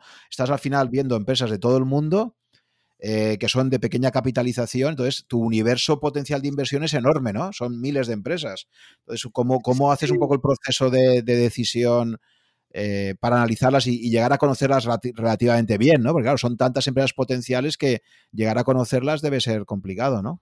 Sí, bueno, mucho lo, calculamos en lo que es el, el rentabilidad esperado. Nosotros proyectamos los próximos 10 años la empresa y fijamos la estimación de valor a 3 años y a 10 años y buscamos empresas que ofrecen un buen rentabilidad a a esas alturas, porque a veces eh, los componentes de rentabilidad para nosotros vienen de tres factores. Uno es el, el, el, valor que agregan, que queda en el dividendo que paga la empresa y el crecimiento que genera. Y el otro fuente de, de valor para nosotros es el revalorización. Como nosotros siempre eh, intentamos comprar por, si pensamos que la empresa vale 100, pues comprar por 50 o menos es el otro componente. Entonces intentamos... Em, eh, ver eso con el tiempo. Si te muestro, el, este, aquí le ponemos gráficamente, el, si la puedes ver ahí, este, mm. aquí ponemos la rentabilidad esperada y el, este, este es el riesgo. Entonces buscamos el, este, el, el diferenciar las empresas ahí, bueno, una empresa si tiene menos riesgo puede tener una rentabilidad menor. Siempre tenemos unos umbrales eh, de rentabilidad que fijamos y yo creo que es una cosa que nos diferencia. Nosotros siempre hemos buscado empresas que, que pueden generar una rentabilidad arriba de 30% anualizado. Yo creo que una, va, a mi entender, mucha gente queda con una estimación de rentabilidad eh, inferior. Es mucho más fácil encontrar una empresa que te puede, puede generar un 10% al año, pero quizá también te, genera, te tiene más riesgo porque el precio es más caro hoy, etc. Entonces, nosotros buscamos que al momento de compra, el, por lo menos tiene una rentabilidad anualizada de 30% anual y miramos el, el riesgo para, para segmentar. Y quizá para agregar a eso, cuando tenemos la cartera es bastante más fácil decir, ah, tenemos esta empresa en cartera, este que estamos considerando es mejor que algo que tenemos en cartera. Eh, no sé, por ejemplo, el Coca-Cola de Turquía ha subido, no sé, más que duplicado en el último año desde que lo compramos. Es mejor seguir con eso o podemos eh, encontrar algo que este, por el, genera más rentabilidad o este, la misma rentabilidad con, con menos riesgo o, viceversa. Entonces buscamos eh, cambiar y discutimos entre los otros analistas. Ellos proponen... Eh, eh, cambios y discutimos eh, diferentes opiniones y este, así lo, lo generamos las recomendaciones. ¿Qué, ¿Qué, influencia crees que tiene la macroeconomía sobre tus decisiones de inversión? Este último año la pandemia ha provocado muchos cambios, ¿no? Eh, y sobre todo la reacción de los bancos centrales de todo el mundo a, la pandemia, ¿no? Que nadie yo creo que se podía esperar. No sé tú cómo viste la crisis de mediados de marzo del año pasado, ¿no? Cuando los mercados se derrumba, se cae todo, pero en muy pocos días, en 15 días básicamente el mercado, empezó a recuperar y quién iba a pensar que al inicio de una pandemia global como esta, pues ahora estaríamos con, con, los precios en los mercados como estamos ahora, ¿no? Esto en buena parte ha venido explicado, lógicamente, por la enorme expansión monetaria y en algunos casos fiscal que han hecho pues Estados Unidos, Europa, en fin, los principales mercados, ¿no? Eh, pero esto está provocando un mercado cada vez más intervenido, ¿no? Un mercado donde la formación de precios está enormemente distorsionada por los bancos centrales, especialmente en el mercado de bonos, ¿no? En el mercado de bonos en Europa, por ejemplo, pues claramente las compras masivas de bonos de los bancos centrales de, eh, la, zona euro está provocando pues que los bonos estén dando unas rentabilidades ahora realmente ridículas, ¿no? Negativas, rentabilidades negativas o, bajísimas, ¿no? Históricamente bajas, ¿no? Em, esto también ha empujado el dinero a la bolsa, porque, claro, los inversores dicen, eh, o lo tengo en cash o lo tengo en bonos que me, obliga la ley a, tenerlo si es un fondo de pensiones o un gran fondo institucional, pero si tengo cash, pues al final voy a ir a donde pueda protegerme de la inflación, porque la inflación al final, no, creo, no sé tú qué opinas, ahora me lo comentarás, ¿no? Pero la inflación al final, si tú vas inyectando dinero, tendrá que salir por algún sitio, ¿no? Entonces, esto está provocando una gran inflación de activos de momento, o sea, no hay inflación en, el, en la cesta de la compra, pero sí que la hay en la, en la inflación de activos, ¿no? Es decir, que tú ahora, para conseguir la misma rentabilidad por un bono que hace 10 años, tienes que pagar muchísimo más, tienes que comprar muchísimos más bonos para conseguir esa rentabilidad que te daba hace 10 años ese mismo tipo de bono, ¿no? Entonces, inevitablemente, ya se está viendo precios de bolsa muy altos, precios de bonos muy altos, en, inmuebles probablemente esto también se, va a ver, ¿no? De alguna forma. Entonces, quería preguntarte esto, ¿no? ¿Hasta qué punto a ti ese análisis macroeconómico te influye un poco a la hora de decidir si inviertes o es algo que no le concedes mucha importancia? Mm. Sí, yo presto bastante atención al, mundo macro y este, no sé, Warren dice que una hora eh, pasado pensando en macro es una hora perdido. Probablemente tiene razón. Yo he visto que el ciclo tiene mucha importancia. ¿Qué momento del ciclo inviertes? Tiene mucho que ver con la rentabilidad que, que vas a sacar a futuro. Yo sí presto atención. Yo creo que ese la lema de Don't fight the Fed, no luches contra la Reserva Federal, es cierto, como ellos están inyectando liquidez ahora, soy más optimista. Si ellos estaban contrayendo, creo que sería otro, otra película. Entonces yo creo que el entorno macro es eh, muy importante. El, ves Argentina y Turquía ahora, la inflación que tienen ahora, de grandes bancos en, en Turquía cotizan a tres veces eh, beneficios tres veces beneficios y a mitad de libros. ¿Por qué? Por, por la inflación. Si tenemos otro entorno de inflación, va a ser malo para, va a ser peor para los bonos, pero va a ser malo para las empresas también. Las empresas defienden más el valor frente a un eh, ciclo de inflación, pero igual eh, están salpicados porque suben la coste de financiación, normalmente eh, suben tasas, frenan la economía, eh, venden menos. Ahora sí, se está viendo subida de activos financieros en países de todo el mundo, subida de, inmuebles, materias primas están subiendo como loco y bueno, eh, quizá cuando se liberan las masas vamos a ver una inflación en precios de, consumo. Puede ser que era Milton Friedman, que decía que inflación siempre es un fenómeno monetario y emisión en Estados Unidos y en menor medida en Europa ha habido y es muy diferente a 2008. 2008 no pusieron tanto dinero en la calle con eh, eh, financiación directa a los, eh, al público como esta vez. y están siguiendo este año. Hay más eh, cheques en, este, en muchos países, Europa, Inglaterra, Estados Unidos. yo creo que 2022 puede ser un año complicado. Por la subida de inflación. Sí, y solo el, este, normalizar un poco las tasas de interés, que en las últimas dos semanas la bolsa empezaba a tambalear más que nada los tecnológicos porque el bono a 10 años subió, no sé, 0,30, 0,40, está al, al 1,50 está ahora el bono americano y solo esa pequeña subida, el Fed dice no vamos a subir tasas en hasta 2023, 2024, el, este, igual está generando problemas. Mm-hmm. Vale, y, por Skin the Game, eh, ¿cuál sería un poco tu, cartera personal de inversiones en, en, este momento, más o menos? ¿Cómo lo tienes repartido por, asignación de, activos, como tienes eh, invertido? Yo siempre, no sé, desde hace 20, 25 años, siempre he invertido, no sé, 95% en, en renta variable. Había esa época en Uruguay que invertían en, en, inmuebles, que creo que es un buen momento ahora, creo que es un buen momento para el para público eh, comprar inmuebles financiados, como le hice yo, con una hipoteca a tasa fija a 30 años. Si va a venir inflación, a mí los bancos en España están regalando dinero.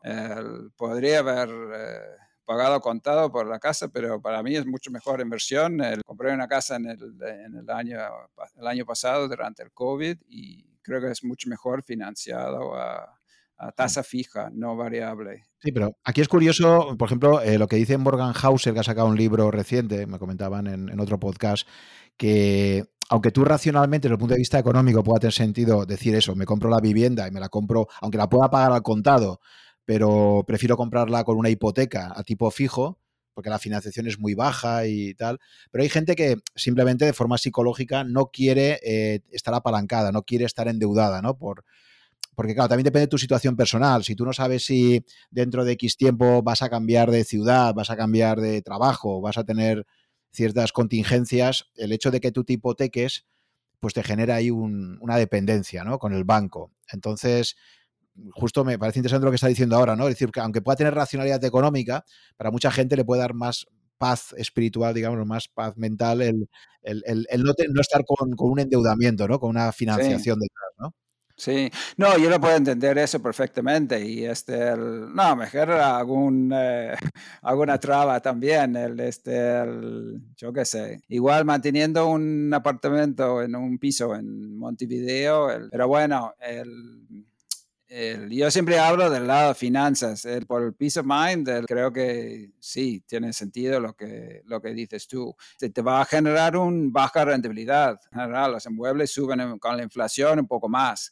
Te sabe que compras a muy buen valor. Pero bueno, frente a invertir en renta fija, hoy en día, eh, salvo que sea unos bonos eh, muy interesantes, eh, prefiero invertir en inmuebles, sacar una, una, renta actual y una revalorización de precio con el tiempo. Creo que es mucho mejor que, que renta fija yo siempre he, volcado a tener un colchón de liquidez y invertir en acciones. con la, ventaja de invertir en el, en el fondo, decidir cuáles eh, valores recomendar para Hamco es es un placer ir buscando oportunidades en todo el mundo. Para mí es como el jugar ajedrez todo el día. mi señora no lo puede entender, pero para mí yo trabajo los fines de semana porque no es trabajo. es un juego y buscar buenas inversiones es, eh, no sé, es algo que ah, cuando lo encuentras y piensas que puede ser interesante, el, este, ah, me genera satisfacción por algún motivo. Vale, o sea que tu cartera personal es básicamente 95% lo tienes, o sea, ¿tienes en tu propio fondo la, mayoría o tienes también en algún otro fondo? No, en, en, las mismas acciones del, del fondo, sí. Vale. Y entonces eso 95%, luego tienes un poquito de inmuebles, ¿no? Y, y de cara, claro, a medida que te vas No tengo ningún bono, el, este, tengo una casa en Uruguay, una casa, bueno, tengo un piso y una casa en, en Escorial este, ahora mismo. Vale, ¿y cómo ves, em, cómo ves eh, para protegerte un poco de, la volatilidad del mercado, el, hecho de poder también invertir en, cosas como oro o Bitcoin, ¿no? Por ejemplo, ¿qué opinas de, estas clases de que algunos dicen que no son activos, porque obviamente no te generan ningún rendimiento, ¿no? Pero, pero en otros casos, pues sí que se recomiendan eh, incorporar a la cartera, ¿no? por ejemplo, la cartera permanente de Harry Brown, pues recomendaba tener una parte también en oro como una forma de protegerte frente a, la inflación, ¿no? Entonces, ¿cómo, cómo ves estas categorías de, posibles activos, el oro y el Bitcoin? ¿Qué, opinas? Sí, yo no los he comprado ninguno de los dos. yo puedo entender la gente que tiene oro como valor de refugio, ah, quizá en un crisis extremo tengo monedas de oro y quizá genera seguridad tener un dinero físico en un crisis absoluto. ah, puedo entender eso. Yo no lo he comprado. Lo máximo he comprado es alguna empresa de minería de oro, este que tiene oro en, el, en, el, en la mina y genera rentabilidad actual. El, para mí, el, yo siempre he buscado la, la rentabilidad. El Bitcoin para mí no tiene la, como no produce ninguna renta, para mí no es una inversión. Y dada la volatilidad que tiene, para mí es un elemento de especulación. Si tú quieres especular, este, tú puedes ir al casino o te puedes ir a eh, invertir en Bitcoin. Creo que es algo parecido, una actividad parecida. Yo no recomiendo Bitcoin a nadie. Puede ser divertido, igual como, no sé, la gente que hace day trading de empresas que ni, conocen lo que hacen. Eh, eso es una otra actividad que para mí no tiene nada que ver con invertir tus ahorros en una empresa que genera valor hoy y este, que esperas que en 10 años va a estar generando más. Para mí no tiene nada que ver. Entonces, por mí personalmente no he comprado ninguno de los dos. Pero en el caso de Bitcoin, el hecho de que ya lleva 12 años de existencia, jamás ha sido hackeado. O sea, hay una parte interesante de Bitcoin y es eh, precisamente esta oferta estrictamente limitada, ¿no? Frente a, la flexibilidad eh, del dinero fiat, eh, incluso frente al oro, que el oro, pues, sabes que crece de media pues un 2% anual la producción, ¿no? Es, el mm. oro, la gran ventaja que tiene es que, es que por mucho que suba el precio, a diferente del resto de commodities, por mucho que suba el precio, la capacidad de producción, la tecnología humana a día de hoy no es capaz de producir mucho más oro por mucho que suba el precio, cosa que no ocurre con el crudo, por ejemplo, ¿no? con la mayor parte de commodities. Eh, una cosa que tiene muy interesante Bitcoin, eh, que defienden pues, los que son maximalistas de Bitcoin, los hodlers, ¿no? que es, o sea, no buscan tanto la especulación, sino que dicen básicamente, oye, yo compro para tenerlo a largo plazo y la verdad es que si ves el precio de Bitcoin, pues un poco como lo que ha pasado con el oro, ¿no? Que desde el final de Bretton Woods el oro pues ha ido de los 35 dólares la onza a los 2.000 dólares, ¿no? ¿Por qué? Pues porque el dinero fiat no para de aumentar, más oferta monetaria, pues ya sabemos por la ley de la oferta y la demanda que cualquier cosa que crece mucho va, va a perder su, en términos relativos su valor frente a la misma demanda. En el caso del oro, se ha visto a largo plazo que, el crecimiento ha sido continuo frente al dólar y, y las principales monedas de reserva.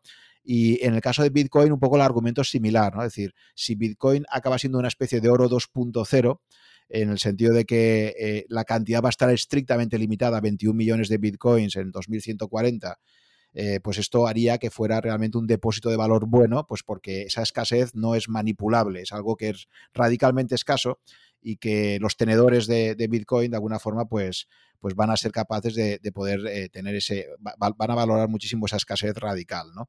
Ese es un poco el argumento principal que, se defiende y que ha llevado gente como Michael Saylor, ¿no? Sabes que este último año dos de los grandes conversos han sido propio Michael Saylor, CEO de MicroStrategy o, o Elon Musk, más, más más famosos en los últimos, en el último mes que han declarado que una buena parte de su tesorería de la empresa la, habían pasado a Bitcoin, ¿no? Entonces estamos viendo ahí cosas interesantes que creo que van más allá de la especulación, ¿sabes? Más allá de, obviamente, ir a ganar dinero fácil, ¿no? Sino decir, oye, ¿hay algún fundamento de peso para que Bitcoin pudiera ser una especie de oro 2.0?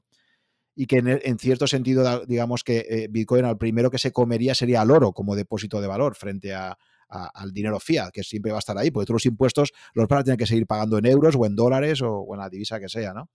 Entonces, eh, bueno, es un tema que quizás ah, exige una aproximación, o sea, supongo que también un problema que hay es que estudiar Bitcoin, lo que hay detrás, eh, exige bastante dedicación, ¿no? Entonces no sé si en tu caso pues eh, le has dedicado un tiempo y no te ha convencido o simplemente no has decidido pues que no, no era de tu interés y tampoco has profundizado mucho ahí, ¿no? No, yo lo escuché un podcast de una hora de Michael Saylor, de MicroStrategy. Él para mí no está invirtiendo, está invirtiendo, emitiendo bonos convertibles y comprando Bitcoin. Él está especulando. Él dice que está, quiere generar el, este, caja, un refugio para tesorería de la empresa. Para mí está especulando y aprovechando que dice cuanto más Bitcoin compra, más sube la acción de su empresa. Entonces dice, bueno, eso pasó, hago más. Creo que va a terminar mal. Para mí, el único valor de Bitcoin es que lo que la gente va a pagar por ello. hoy en día está una moda, porque 12 años para mí es una moda. El oro existe 4.000 años, probablemente seguiría existiendo. Bitcoin, no sé si en 10 años va a seguir existiendo. Entonces, yo tendría muchísimo cuidado con eso. A mí los argumentos no me, no me convence.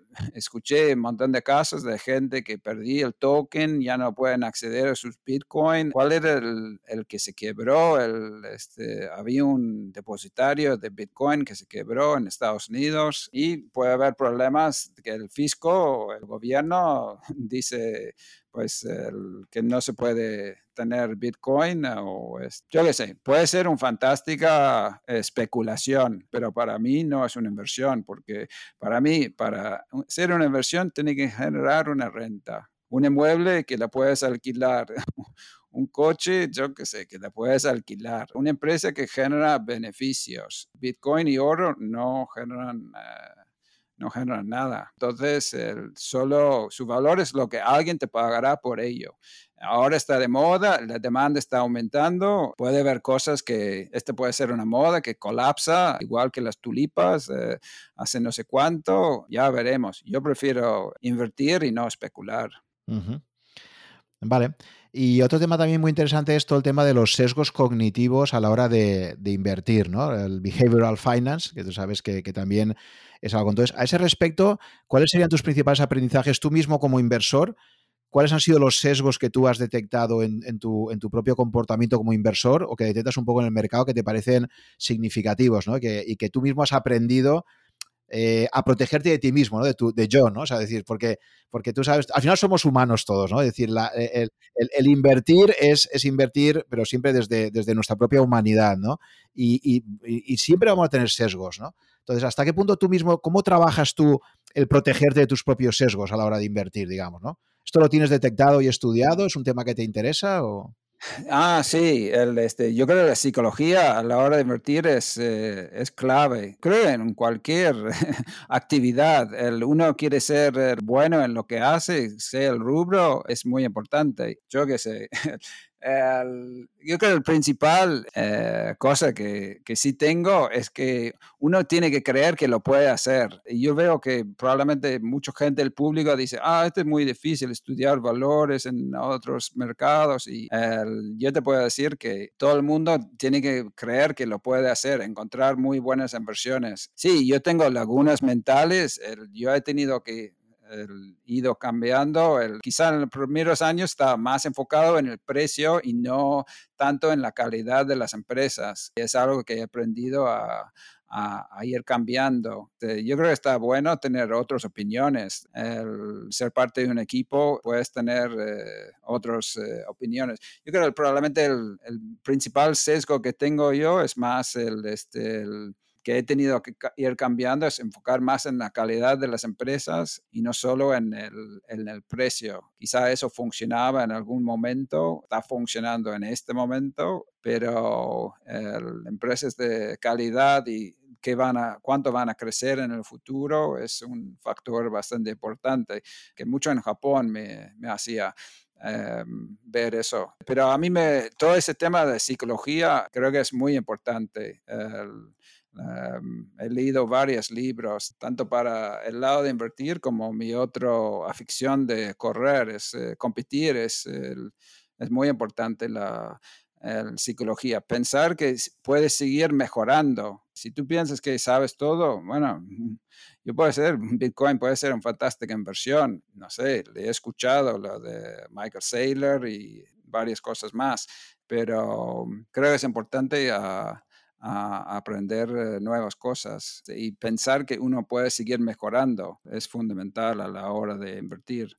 Si repasas tus principales errores de inversión, o sea, has, caído en trampas de valor a veces, lo que se suele decir de cuáles, cuáles serían un poco así, qué recuerdos tienes de aprendizajes que has tenido de, decir, ostras, aquí me equivoqué por, por esto, ¿no? Por, bueno, uno que te mencioné antes, esto de United Tractors, este, no sé, multiplicó por mil veces y no sé cuándo lo vendí, pero he comprado creo que cuatro veces la misma empresa y la tenemos en la cartera de Hamco hoy por hoy. Entonces, el vender demasiado pronto ha sido eh, comprar o estar eh, demasiado pronto en una inversión también. Sorteamos los, eh, los brokers de hipotecas basuras de Estados Unidos dos años antes. Es que ponerte corto es realmente peligroso, ¿no? O sea, de alguna forma fuiste un Michael Burry, ¿no? El de el famoso película de que sí. menciona ya algún podcast de, Big Short, ¿no? Que en España se ha traducido como la gran apuesta.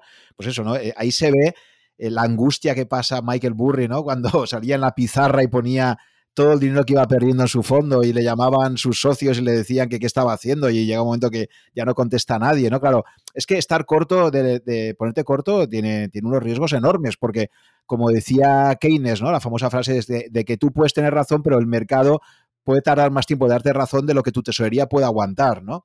Sí, Entonces, eh, esas posiciones de ponerte corto tienen, para mí ponerse corto tiene ese gran peligro, ¿no? Te estás apalancando contra el mercado y, si tarda demasiado tiempo el mercado en darte la razón, aunque, aunque los fundamentales tú los tengas correctos, es un tema de timing, ¿no? Y si el timing no lo aciertas, pues puedes acabar perdiendo toda la posición, pues porque no puedes aguantar ahí mucho tiempo, ¿no?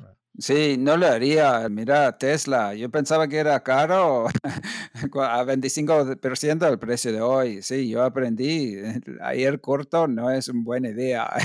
La otra cosa, otra cosa que lección que he aprendido es el tema de palanquamiento, sobre todo en las eh, eh, entidades de los bancos. Un banco típicamente es apalancado 10 o 15 veces y no solo la, la, parte de la caja negra, pero es, un, es muy peligroso. Igual que una empresa con, con mucha deuda, es... Eh, eh, muy, muy peligroso. Y yo creo que también lo que hablamos de cuidar el ciclo, ¿sabes? Si tú ves la posibilidad de estar entrando en una recesión, eh, todos los bancos quieren cobrar sus créditos, ¿sabes? No es el momento de tener empresas que no tienen su casa en orden. O sea, parece claro que la palanca, sí, son dentro de los values, parece que está clara la escuela de de que no interesan empresas con mucho endeudamiento, eh, además empresas que no que los gestores no formen parte del capital, ¿no? Creo que otra cosa que supongo que te fijarás también bastante es si, si el management eh, es accionista, controla la empresa o no, no, no es lo mismo una empresa gestionada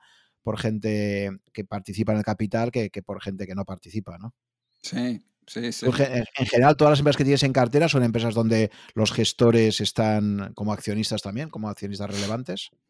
No, no todos. Hay algunos que son gestores eh, profesionales que yo creo que puede ser eh, bien también. A mí me gusta ver el track record de la empresa. El, yo creo que es algo que llevan el ADN de la empresa. Ah, si hacen malas inversiones la empresa, porque al final la empresa genera capital, lo tiene que reinvertir en más fábricas o nuevos negocios o algo. Entonces buscas a alguien que, que puede ir eh, realocando ese capital en buenas inversiones y este, a veces se ve y a veces no se ve. Entonces yo creo que es el... Eh, eh, importante ver eso. pero es importante ver que hay un accionista de referencia. A nosotros nos da un poco de confort. Ver que hay otros inversores que piensan parecido o hemos visto en otras inversiones eh, nos da confort. Si no vemos a nadie conocido, ah, es como otro, bueno, mancha negra para, para investigar. El, em, yo creo. Vale, John, pues ya para finalizar me gustaría que me recomendaras qué lecturas, eh, tú que has leído tanto, ¿no? Que decías que tienes madre que era bibliotecaria y que llevas leyendo desde joven tanto libro. Eh, de todas las lecturas que tú has tenido, ¿qué lecturas recomendarías para nuestros oyentes para aprender a invertir mejor? Sí, para, para, los oyentes, yo creo uno bastante ameno es el Dando Investor de Monish Pabrai. Eh, Monish Pabrai pagó, no sé si era un millón de dólares o tres millones de dólares para, para ir a almorzar con Warren Buffett hace, creo que hace como 10 años. Él es un, un hombre que era de la industria de tecnología y empezaba a ser inversor. Y después puso, puso muy amigo. Eh, Charlie Munger. Y él cuenta unas historias interesantes y, y una filosofía de inversión, eh, buscar que puede ganar varias veces su dinero con situaciones de, poco riesgo, que es las situaciones que él dice que le, gusta. está escrito de una forma muy buena. El otro que creo que es muy práctico para ver es los shareholder letters de Warren Buffett, recopilación de los eh, de los eh, informe anual del, del, año 60 al 2014. Entonces él va contando eh, las diferentes inversiones, las empresas que tienen cartera, por qué, y uno puede aprender lo que, lo que ha hecho. Y quizá el tercero, este, para recomendar tres, uno de los primeros que yo leí fue el libro de, de, Warren Buffett de Roger Lowenstein. Para mí Warren es una inspiración. Nosotros muchas veces pensamos, cuando tenemos ante una situación, preguntamos, ¿qué haría Warren en, este, en esta situación? creo que esa biografía está muy bueno. Yo la leí a principio de hace más de, de 20 años. Creo que está, está bueno. La de Lowenstein, ¿no? Que tiene, hay varias por ahí, sí. Aunque a mí me gusta más, y estoy de acuerdo contigo, el, el, que has mencionado antes, me gusta más ir a la fuente directa, me gusta leer directamente a Warren Buffett que no leerle a través de biografías, que siempre tienden a poner ahí cosas que, ¿sabes? No, a mí me gusta leer directamente a Warren Buffett y, y, la verdad es que el problema con Warren Buffett es que él solo ha escrito las cartas a los accionistas y, y algunos artículos de prensa, ¿no? No tiene mucho más escrito. Eh, podría haber sido un poco más quizás generoso, ¿no? Como fue su maestro Benjamin Graham, ¿no? Con, con sus dos grandes clásicos, ¿no? Eh, oye, y además de Warren Buffett, eh, para ti, ¿qué gestores internacionales te parecen referentes? ¿no? ¿Te parecen que históricamente, no, no digo que sean solo actuales, sino ¿Qué, gestores has admirado de alguna forma o te han parecido muy interesantes, ¿no? Como además de, Warren Buffett. Ahí me pillas. Nosotros no, no tenemos el hábito a seguir otros inversores. Ahora, a invertir en empresas de Canadá, ni, ni recuerdo el nombre, pero vimos una, una empresa que estaban en dos eh, empresas que compró 10 o 15% de dos empresas que estamos invirtiendo y fue a mirar su track record y dijo, ah, esto tiene un, un, unas rentabilidades eh, espectaculares, pero en, en, general no, no estamos el, ¿sabes?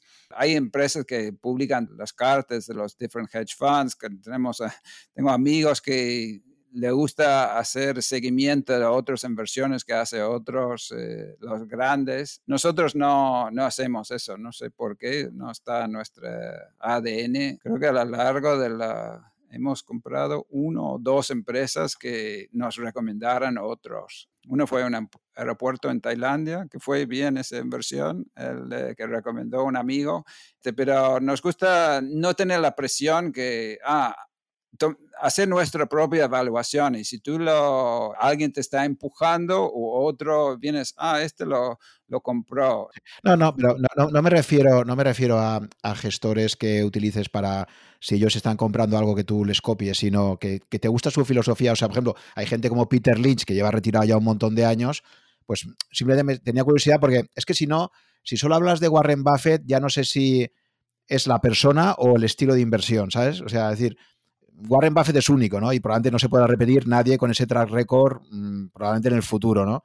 Eh, pero por eso te digo, más allá, el propio Warren Buffett eh, habla de los inversores, la famosa introducción ¿no? al libro de Graham, cuando habla de los inversores de, de Dosville, y, y, entonces te dice que, que, no solamente es un caso suyo, sino que él cree que, que, la escuela de Graham se confirma porque hay varios grandes gestores que todos han compartido esa, esa filosofía value. ¿no? Por eso te preguntaba si, además de Warren Buffett, hay gestores value históricos que tú admires o que creas que, que han tenido un track record que claramente, pues, digamos que justificaría que, que, que, ahí ha habido algo diferente, tipo Peter Lynch, por ejemplo, por mencionar uno de los mm. más famosos, pero el propio Jim Rogers también, ¿no? En su día. Eh, es decir, a eso me refería, ¿no? Que sea un Bill Upman o, o, un. O sea, por eso te decía si había otros gestores a nivel mundial que, más allá de si están ahora activos o no, que, que te parecieran interesantes, eh, además de Warren Buffett, ¿no? Ah, bueno, yo creo que leyendo los libros, ah, yo he leído lo de Howard Marks, el, este de Dan Investor, no sé, he leído un montón de libros y de cada uno te puedes contar, eh, encontrar una historia que tú puedes aprender, porque es una situación que ha vivido, el, quizá no se va a repetir exactamente, pero tú puedes aprender cosas de, de ellos. Eso es lo que hizo, hizo Bill Ackman el año pasado, comprando cobertura de los bonos, fue increíble, arriesgó poco y, ganó, protegió su cartero una, una fortuna. Pero bueno, a mí me inspira mucho más Warren también por su personalidad. Él vive ahí en Oma, es una persona sencillo, es una persona más rica del mundo y este, sigue manejando su auto, yendo a comprar su desayuno a McDonald's. Es una persona humilde, normal. Bill Ackman creo que no tiene mucho comparar con, con Warren Buffett. Creo que puede inspirar a la gente como persona. Sus consejos, o sea, yo, cuando, yo le escuché cuando él vino a hablar cuando estaba en Colombia, tuve la, chance de escucharle hablar y cada chance que veo algún discurso de él o un charla en YouTube es fantástico. ¿Y, y, no, y, no, no, has estado nunca en Omaha? ¿No has sido nunca, o sea, has llegado a ser accionista, no? No, nunca fui al hasta. Ah, pero si tú eres un, eres un admirador, sí, sí. como. Sí, eso tengo eso, amigos eso que han ido y van todos los años. El, este, y hay un gran contingente de Colombia. Dije que tengo que ir porque no quedan muchos años de poder ir tampoco. Lo tengo como meta para ir, pero no sé, yo también huyo de las grandes multitudes y, y, es un circo ahora. Creo que van 30 mil personas, pero probablemente habrá que ir una vez para este, decir que fui. Pero no es, o sea, estas multitudes no, no es mi tipo de, no sé, yo vengo de más de un, eh, de pueblo y este, ¿viste? vivo en, en, San Lorenzo, no en el capital, el, este, no en el centro sí. de Madrid. Va, va yo me lo planteé también algún año ir, estuve a punto de ir un año eh, con algún compañero más español y tal, pero al final las combinaciones de vuelos también son muy malas, entonces es, una paliza de viaje, pero, si una vez en la vida poderte juntar allí, debe ser un show aquello y, es interesante, ¿no? Pero sí, creo que ya nos quedan muy pocas posibilidades. Este año eh, la gran sorpresa es que lo van a hacer en Los Ángeles, creo que viaja Warren Buffett para... Eh, para que Charlie Munger no se mueva de su sitio, porque claro, Charlie tiene 97 años y Warren Buffett 90 acaba de cumplir. O sea, es que estamos hablando de gente con unas edades ya que, que es increíble que sigan teniendo esa lucidez, ¿no? Entonces, este año lo van a, lo ha anunciado en su carta a los accionistas, no sé si lo has mirado ya, acaba de salir ahora estos días. Sí. Y, y, ha dicho que la gran sorpresa es que se va a viajar a Los Ángeles, porque el año pasado Charlie no pudo estar en, en, la, en la, comunicación eh, online que hicieron y este año se va a ir allí a, a estar con él. Y, pero ya veo muy difícil, con la edad que tienen, creo que va a ser ya muy complicado que, sí. esto se pueda repetir, ¿no? Pero bueno. Sí, no sé si el año que viene lo harán, pero sí, habrá que apuntarlo en el, en el bucket list. Bueno, veo al final, John, que eres un inversor, eso que tienes tus propios criterios, que pues, eh, creo que es muy bueno cuando entrevisto a, a, las diferentes personas del podcast, porque los oyentes verán cómo cada inversor tiene un enfoque distinto, tiene unas convicciones diferentes, y al final esto es lo que forma el mercado, ¿no? Y es lo interesante y lo bonito del mercado, ¿no? Que incluso gente que viene de, de, de la misma corriente, pues luego... Mmm, acaba invirtiendo de una forma diferente, ¿no? Entonces es, es, muy interesante y muy enriquecedor. Y también te muestra la dificultad, ¿no? De, de, enfrentarte al mercado, porque al final el mercado somos todos los miles de personas que todos los días estamos tomando decisiones de inversión, ¿no? Cada uno con nuestras convicciones, con, con nuestras creencias, con... Sí, sí. No, es, yo creo que es, mucho más difícil hoy en día. Cuando yo empecé hace 20 años, Internet estaba recién llegando, las empresas de Indonesia publicaban solo en Indonesia, era otra cosa. Ahora tienes mucho más al, dedo con Bloomberg y este, hay mucha más facilidad, pero también hay mucha más competencia. ¿Crees que en ese sentido los mercados cada vez son más eficientes? O sea, quiere decir que cada vez cuesta más. Antes siempre se ha dicho que el mercado americano es el más eficiente, y el que más cuesta que un gestor activo bata al mercado porque hay muchísima gente mirando ¿no? al SP500, ¿no? Y en cambio, pues había más oportunidades en Europa, en sudeste asiático, en emergentes, pues porque no hay tantos analistas analizando compañías, sobre todo si son pequeñas, ¿no? Como las que tú analizas más. Eh, pero, pero sí que es cierto que parece que hay una tendencia que con esta globalización y con la mejora de la información, cada vez es más, creo que hay menos ineficiencia. No sé si tú lo percibes así también, ¿no? Sí, sí, para mí, no sé cuántos CFAs nuevos hay al año. El, este, no sé, 100 mil, 200 mil, es, es un número increíble. Sí, hay mucho más competencia. Mucho queda en las grandes empresas y enfocados en los mercados desarrollados. Pero bueno, en, todos niveles hay, hay más competencia, es más difícil. La subida de, generalizada de mercados y la bajada de tasas también dificulta. Pero bueno, lo de indexación ha quitado competencia también. Pero bueno, yo percibo que es mucho más difícil que en el año 2000. Muy bien, John, pues nada, muchísimas gracias por, por tu tiempo conmigo para contarme tu experiencia profesional y te, te deseo lo mejor con este nuevo fondo Hamco que habéis lanzado recientemente. Y así que nada, hasta una próxima ocasión. Muchas gracias, Juan. Este, ha sido un placer estar contigo. Igualmente. Hasta la próxima. Gracias. Chao. Gracias por llegar hasta el final de esta conversación. Espero que te haya gustado y hayas aprendido algo escuchándola. Ya sabes que si estás interesado en estos podcasts, puedes suscribirte a mi blog, que está en rankia.com barra blog barra such, y ahí te iré comunicando, si estás suscrito, por correo electrónico, las novedades cada vez que se publique un podcast nuevo o que organice quizás un webinar con algunos invitados. También te agradeceré si te gustan mis podcasts que pongas un comentario o un me gusta en alguna de las plataformas disponibles tipo Apple, Evox o YouTube para ayudar a descubrirlo a otras personas con intereses similares a los tuyos. Muchas gracias por tu fidelidad, si me sigues desde hace algún tiempo y si me acabas de descubrir, espero que te resulte interesante y que puedas escuchar algunos episodios más. Nos vemos en el próximo capítulo.